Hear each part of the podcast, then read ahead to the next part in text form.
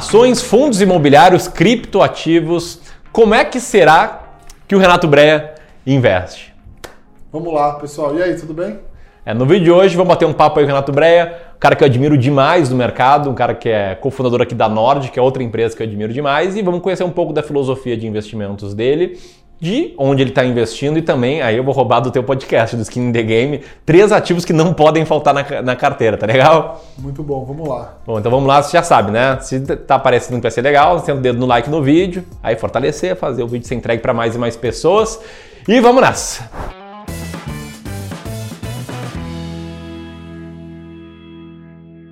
Bom, Renato, eu não quero parecer, cara, um cara que está copiando aqui as perguntas que tu fez, mas acho que antes de explicar como é que está formando a tua carteira, é, é, legal pessoal ter uma ideia assim mais da tua filosofia macro de investimento, né? Como é que tu, como é que tu enxerga a composição de uma carteira de investimentos? E aí fica à vontade para contar disso aí. Legal. É, eu tive o, privilégio né, de muito cedo uh, ser estimulado em casa é, em toda essa história de investimentos e, e, principalmente no investimento em ações. E aí comecei a trabalhar no mercado financeiro com 19 anos, né? já tinha feito uns estágios de verão e tal. E, então eu me considero um cara de ações mesmo. E então ao longo desses 16 anos aí de mercado, é sempre um cara que gostou muito da ideia é, de investimento em ações. Acho que é um dos grandes é, mercados que podem oferecer retornos relevantes para quem pensa em longo prazo. Sou um grande fã dos mesmos é, gurus que você também é, do Buffett, do Greenblatt, do Peter Lynch, todos os livros é, que eu recomendo muito que as pessoas que querem um dia seguir é, esse caminho de trabalhar no mercado financeiro ou ser bons investidores deveriam ler aí as, as principais obras. E aí eu, eu caracterizo o meu jeito de investir muito baseado nisso. Então, assim, eu sou um cara que é, gosto muito de ações, invisto muito no longo prazo e também sou um cara que sou empresário. Para você conseguir tomar muito risco, né, investindo muito no longo prazo em ações, é, você precisa primeiro ter uma reserva de emergência que te permite sobreviver durante os períodos ruins. Ou seja, é, como a minha empresa pode ir bem ou mal, eu posso como empresário não poder não ter gerar dinheiro, Uh, e como a minha carteira de ações pode subir ou cair muito, eu preciso ter uma reserva assim muito, muito boa ao ponto de eu conseguir sobreviver durante bastante tempo. Então, assim, a minha estratégia de investimento começa tendo uma reserva de pelo menos aí uns dois anos e meio, três anos. Essa seria a primeira etapa, né? Essa é a primeira etapa. Entender o contexto, no teu caso, contexto empreendedor, um contexto mais arriscado e, e e dimensionar a reserva de emergência com base nisso, né? Sim, uma carteira. E por que eu tenho uma carteira de investimento? Porque assim, se eu fosse só empresário e tivesse uma posição mais conservadora, talvez eu não precisasse ter uma, uma, uma, reserva tão, tão grande. Mas como eu sou empresário, que é um negócio que é sempre muito arriscado, né? Mais arriscado que até o negócio de ações, né? ele não oscila na tela, mas ele é mais arriscado empreender. Uh, e eu gosto de tomar uma, ter uma carteira bastante focada em ações, então eu tenho uma reserva bastante grande. Dito isso, a, a minha filosofia está em ter reserva, ações no Brasil e ações uh, internacionais principalmente. Eu tenho um pouquinho de criptoativos, que eu sei que é uma coisa que você não gosta é, muito. eu vi um vídeo teu comentando, acho que é Renato Bré comprando criptoativos, que eu botei no título aqui. e vale, vale, vale ouvir né, opiniões diferentes, né, filosofias de investimentos que dão espaço maior ou menor né, para colocar na carteira. Sim. Então, basicamente, a minha estratégia hoje está investir, é, ter reserva, ter ações no Brasil, ter ações fora do Brasil, ações e outros ativos, também invisto em ETFs, alguns outros fundos lá, e ter um pouquinho de cripto hoje, né? Eu também invisto em algumas coisas alternativas que eu comecei a aprender ao longo do tempo. Então, é, comprar carro antigo, comprar é, relógio, essas é, vinhos, tem coisas assim que são na carteira assim de super alternativos, ETFs de água, essas coisas malucas. Com olhar de investidor mesmo. Também. Tipo, é, relógio para, cara, daqui a um tempo. Sim. Pô, é como reserva de valor, né? Então, é, acho que isso é um mercado também que é, lá fora, investimento alternativo é uma coisa que já faz parte da carteira de todo mundo há muito mais tempo. Naquela filosofia sua de você ter uma carteira que não tem ativos que são descorrelacionados. E, e, os ativos, e os ativos alternativos eles têm uma descorrelação muito grande com os ativos mais tradicionais, né? Então isso eu também gosto. Porra, que massa, que legal entender. Então, Sim, princípio, uma reserva que te dê conforto, que muito longa, muito longa, né, para conseguir, enfim, surfar qualquer período aí mais difícil. E uma carteira pesada em renda variável de, de longo prazo. Não, não tem renda fixa aí nessa composição de longo prazo. Não, não. Essa minha reserva está alocada em renda fixa, mas é isso. Eu não fico também tomando muita é, posição longa em renda fixa, porque a posição longa em renda fixa ela tem um risco também parecido com bolsa. Ela cairia, ela tem uma correlação, aliás, muito grande com bolsa. Se você for olhar NTNB e, e bolsa, né, em períodos muito ruins, a bolsa despenca, a NTNB despenca. Então, é, é um pouco daquela ideia de, de até do barbell strategy, né, que é assim, é, eu vou correr zero risco aqui na minha reserva e vou colocar todo o meu risco ali em ações é, reduzir aquele risco intermediário de ficar é, coisa com pouco risco, um pouquinho mais de risco, médio risco, muito risco, muitíssimo risco, isso é, acho que não funciona, pelo menos para mim. Então acho que essa é a minha estratégia. Pô, legal. E uma dúvida assim que com certeza quem está nos assistindo tem. Uh, pega um período de crise, né? Um período assim, em, vamos, vamos pegar aqui o mais recente, março de 2020, né? A bolsa caiu 47% em 45, 50 dias. Nesses momentos, tu usa tua reserva para comprar mais ativos ou tu segura ali a, a emoção? Como é, como é que funciona? Ela vira meio que uma reserva de oportunidade ou não? Sim, vira. Eu tenho uma margenzinha, essa é uma boa pergunta. Eu deixo essa reserva bem longa porque eu acho que ela também pode, em alguns momentos, te ajudar a tomar decisões de investimento. Né? Se você ali pode eventualmente usar ali seis meses para uma reserva de oportunidade. Eu usei bastante, é, até o ponto que eu fiz até uma brincadeira é, eu falei assim, olha, bolsa bateu 65 mil pontos, gastei toda a minha reserva. Se eu falar que eu estou comprando mais, é mentira. então, sim, eu acho que isso é, um, é, um, é, uma coisa que você pode usar. Você tocou num ponto que eu acho que é muito, muito legal. O, o que, que, eu vejo que acontece, né? E eu vi acontecer isso aqui dentro da Nord, nos nossos clientes de Wealth ou também de, dos clientes do Research. Quando vem uma crise na bolsa, é, geralmente ela também vem um pouco é, cercada de uma crise nos negócios, no humor e tudo mais. E aí, assim, o patrimônio da pessoa despenca e, eventualmente, o negócio dessa pessoa também despenca, né? As vendas, o, né? que é o que aconteceu na pandemia. Então, a bolsa despencou, as pessoas que tinham empresas né, tiveram seus negócios fechados e tudo mais. Então, as duas coisas oscilam ao mesmo tempo.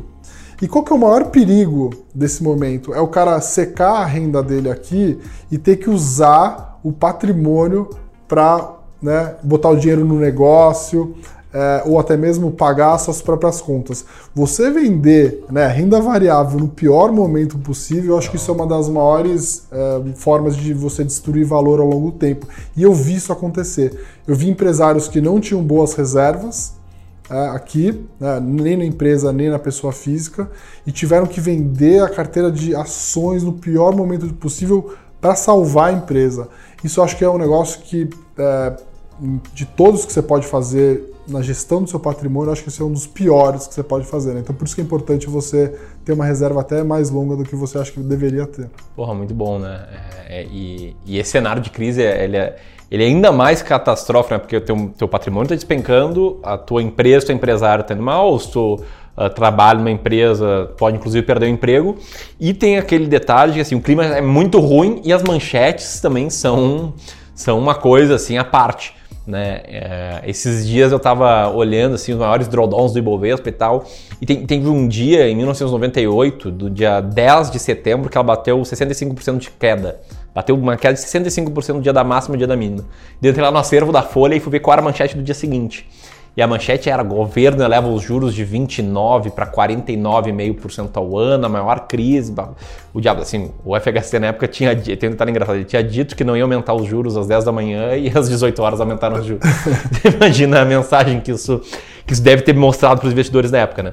Então, além disso tudo que tu comentou na crise, Cara, tu vai olhar o, o, jornal, bem, hoje ninguém mais olha o jornal, mas assim, tu vai olhar as notícias, entra nos sites, nos portais, é caos, né? É sangue nas ruas, tu não sabe quando vai quando vai parar. E é muito louco isso, porque assim, apesar eu comecei a trabalhar no mercado em 2005, né? Em 2008 teve a primeira crise e a bolsa caiu 50%, é, e eu achei que eu nunca mais ia trabalhar no mercado financeiro, meu dinheiro caiu todo, meu dinheiro todo estava na bolsa e eu achei que eu ia perder emprego. Eu perdi até a fé no mercado financeiro. Eu falei, como que isso pode acontecer? Como que você pode fazer isso com a gente? né? E assim, ao longo desses últimos 16 anos, a gente ainda teve várias outras crises, várias quedas da máxima de 40%. E eu posso te dizer com absoluta certeza, cara, toda vez que isso acontece é indigesto. Mesmo para quem é mais experiente. Quando você está no meio da crise, que você vê só notícia ruim, você fala, putz, eu já passei por outras, ainda assim é muito indigesto, né? Assim, a gente vai, demora até você conseguir entender, né? Que você tá dentro, quando você tá lá dentro, ela é muito, muito ruim, dura com você mesmo. Porque você ainda entra numa, numa história de achar, bom, mas essa crise é diferente, essa crise pode durar mais. Então, realmente, né, investir tem um negócio psicológico muito, muito forte, né? Pô, que legal. E aí, Bre, me diz uma coisa, dentro dessa, dessa visão, acho muito bem embasada, né, muito bem explicado do porquê, uh, em linhas gerais, não precisa ser na ponta do lápis, assim, como é que é o teu asset allocation em, em composição, né? Eu tá. entendi que tem ações, ações norte-americanas, tem um pouco de investimentos alternativos, tem um pouco de cripto, mas vem para dar o grau de grandeza, né? Aqui Sim. em off a gente estava falando de que às vezes alguém pega uma informação sem contexto, né? Tipo, Uh, Neymar comprou NFT e pensa, nossa, ele tá comprando, mas vai lá ver uma, é um Sim. tiquinho da renda dele. É só para dar esse contexto, assim, níveis de grandeza, quantos por cento em cada, né? Tá, tô chegando a. a vou começar então pelos menores. É, em alternativos e criptos tem uns 2% na minha carteira só, acho que até 3%, assim, é ok. É, tenho um, 20% em ativos internacionais, que é algo que eu estou tentando aumentar ao longo do tempo, é, chegar a 25, 30. Todo o resto está em bolsa, Brasil. Um, e a gente, eu aloco nos produtos da casa aqui, então sigo fielmente as estratégias da, da casa. O resto disso é reserva de emergência. Então, basicamente, essa é a minha carteira. Ah. Super arrojada em ações, tenho 20% internacional, um pouquinho em, em, em 2% entre criptos e, e alternativos e e Bolsa Brasileira. Né? Fico pensando sempre se, se essa minha estratégia está certa. Eu já cheguei a ter zero internacional, uma coisa que eu tenho feito aumentando ao longo do tempo. Né? Mesmo com câmbio, eu já fiz. Eu lembro de ter feito remessas em euro a 3,20, a 3,40. É uma coisa que você tem que ir compondo ao longo do tempo. O market timing é difícil de acertar, principalmente câmbio. Então, essa é mais ou menos a minha filosofia aí. Pô, que massa. E dentro dessa parte maior da carteira de ações brasileiras, aí eu vou roubar a tua pergunta, quais são aquelas três que não podem faltar, que, assim, que podem ser as três preferidas, as três que tu entende como mais baratas, as três que tem mais convicção né, na Legal. composição. E também se tu puder colocar quanto por cento elas representam para dar esse contexto para a galera. O que eu faço hoje é o seguinte, é, e aí, até uma lição aqui bastante de, de, de, reconhecer que algumas pessoas não têm até mesmo tempo de comprar suas próprias ações. Eu, por ser sócio de uma casa de análise, ser sócio de uma, um research, uma gestora, eu já não compro minhas próprias ações. Eu aloco esse dinheiro todo de ações num fundo que replica as estratégias da casa, tá? É, então, três ações que eu. Assim, até porque eu tenho uma restrição. Eu só posso comprar cinco dias depois uma recomendação, só posso vender cinco dias depois. E hoje, né, eu gasto boa parte do meu tempo com os meus negócios. Então aqui aqui está o meu maior risco, é onde eu gasto maior meu tempo. Os meus sócios são muito competentes de analisar as ações, onde eles gastam mais tempo, então eu simplesmente delego a gestão para um gestor profissional, que é a mesma coisa que as pessoas fazem lá no Clube do Valor. Né? Acho que as pessoas deveriam se preocupar em ganhar dinheiro, poupar e aprender, entender o que acontece no mercado financeiro, acho que ajuda a pessoa a investir melhor. Mas delegar a gestão para um gestor profissional, como o Clube do Valor, assim, é, pode ser a solução para muita gente. Dito isso, as três ações que eu gosto bastante, que fazem parte dessa carteira, é, que é uma carteira gerida pelo, pelo Bruce, que é, replica, é, é uma carteira recomendada pelo Bruce, replicada pela gestora da Nord.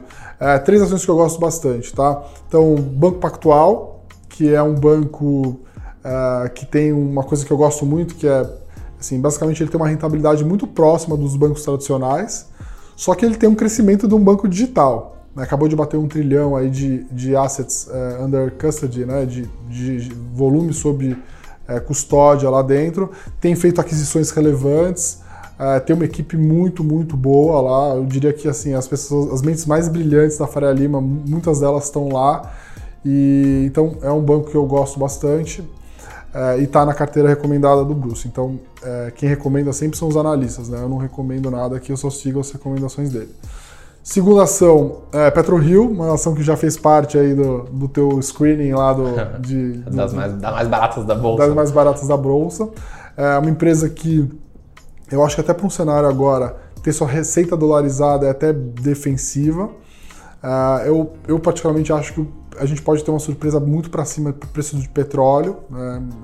É, assim, você não viu nos últimos dois anos reposição dos investimentos que deveriam ser feitos na cadeia, então vai ter pressão de, de, de petróleo para cima, não tenho, a menor, não tenho a menor dúvida. E é uma empresa que está crescendo a sua, a sua produção de, de barris e está reduzindo o seu custo. Então, isso, para quem entende né, de, de é, olhar bem como é que funciona o resultado de uma empresa, imagina que ela está aumentando a produção, reduzindo seu custo. É, isso é margem na veia. Né, com um efeito muito positivo que eu acho para um cenário como a gente está no Brasil, que a receita dela é dolarizada, então você tem até quase que um hedge aí se der alguma besteira no, no, no cenário macro, tá? É, a terceira ação que a gente gosta bastante é a Locamérica, né, que é uma empresa de locação de carros. É um setor que eu acho que ele conta uma história diferente do que é PIB. Né? Então, em mercados muitíssimo maduros, uh, esses mercados vão crescer uma proxy do PIB, né? uma vez, é, 1,5, duas vezes e tal. Quando você, tá, você tem algumas empresas que estão, em alguns setores, estão passando por uma transformação no modo como as pessoas consomem, que eu acho que é, esse é um grande, é um, é um grande caso, né? As pessoas passam a alugar mais carro, é, mesmo a questão de serviço de Uber e tal, as pessoas passam, muda, né? Eu, eu lembro que há 10 anos atrás, era muito comum as pessoas terem três carros em casa, porque você tinha que ter dois, né? O do pai da mãe e o do rodízio. Era uma coisa muito louca. Hoje é muito normal as pessoas terem um carro só em casa. Então, uma mudança realmente é, mais assim, que a gente fala, são transformações seculares no comportamento do ser humano. E são empresas que são muito bem posicionadas, rentáveis, é, crescem muito. E isso eu acho que tem uma vantagem, tem barreiras, uma coisa que eu gosto também, tem barreiras de entrada muito forte nesse mercado. Então, é uma empresa que a gente gosta bastante, tanto Locamérica quanto Unidas, né? Então, falei quatro aqui, poderia ser qualquer uma das duas, a gente gosta das duas lá. As proporções agora eu não vou lembrar de cabeça, mas a gente pode chamar o Bruce ali daqui a pouco e ele fala para vocês. A gente vai colocar aqui na tela, tá? Vai, vai, vai narrar aí. Porra, muito bom, muito bom, Bré. Uh, abrir um espaço aqui, né? Primeiro, perguntar para vocês quem vocês gostariam de ver aqui batendo um papo comigo? Deixa aí um comentário aqui embaixo. Enquanto isso, abrir um espaço para galera que, se alguém não te conhecer, acho que muita gente te conhece né, no mercado, mas se alguém não conhecer, onde é que pode te acompanhar aí e, e seguir aí a tua filosofia de investimentos, filosofia da Norte, que eu, que admiro bastante. Legal. É, a gente está no Instagram, a gente também tem um canal aqui no YouTube, tanto da Nord quanto o meu. Lá no meu Instagram eu fico tentando passar para as pessoas é, conteúdo de investimentos para que elas né, se, se, sintam estimuladas, comecem a investir desde cedo. Também fico sacaneando o pessoal que passa golpe aí na, na, nas redes sociais. Faz um trabalho muito bom. É, me, então, hoje em dia demais. é muito perigoso isso, né? As pessoas vendem é, robô de trade que vai te dar não sei quantos por cento, robô de cripto que não sei o quê, e as pirâmides também que estão aparecendo aí o tempo todo. E infelizmente o ser humano ele é muito ganancioso, ele quer ganhar dinheiro rápido, mas a gente sabe, né? A gente aqui que pensa muito no longo prazo, a gente sabe que o, o, o realmente o, o, dinheiro grande e de verdade ele está em ser você consistente, começar a investir cedo e investir pensando no longo prazo, né? Oh, maravilhoso. Valeu, Breno. Obrigado aí pela aula. Certeza que a galera curtiu muito. Deixe os comentários aí o que, que vocês acharam. E, porra, aprendi demais aí. Muito valeu. bom. Prazerzão. Obrigado por ter vindo aí. Valeu, pessoal. Ah, vou deixar os links aqui, ó, das redes, aqui abaixo. Tamo junto? Valeu.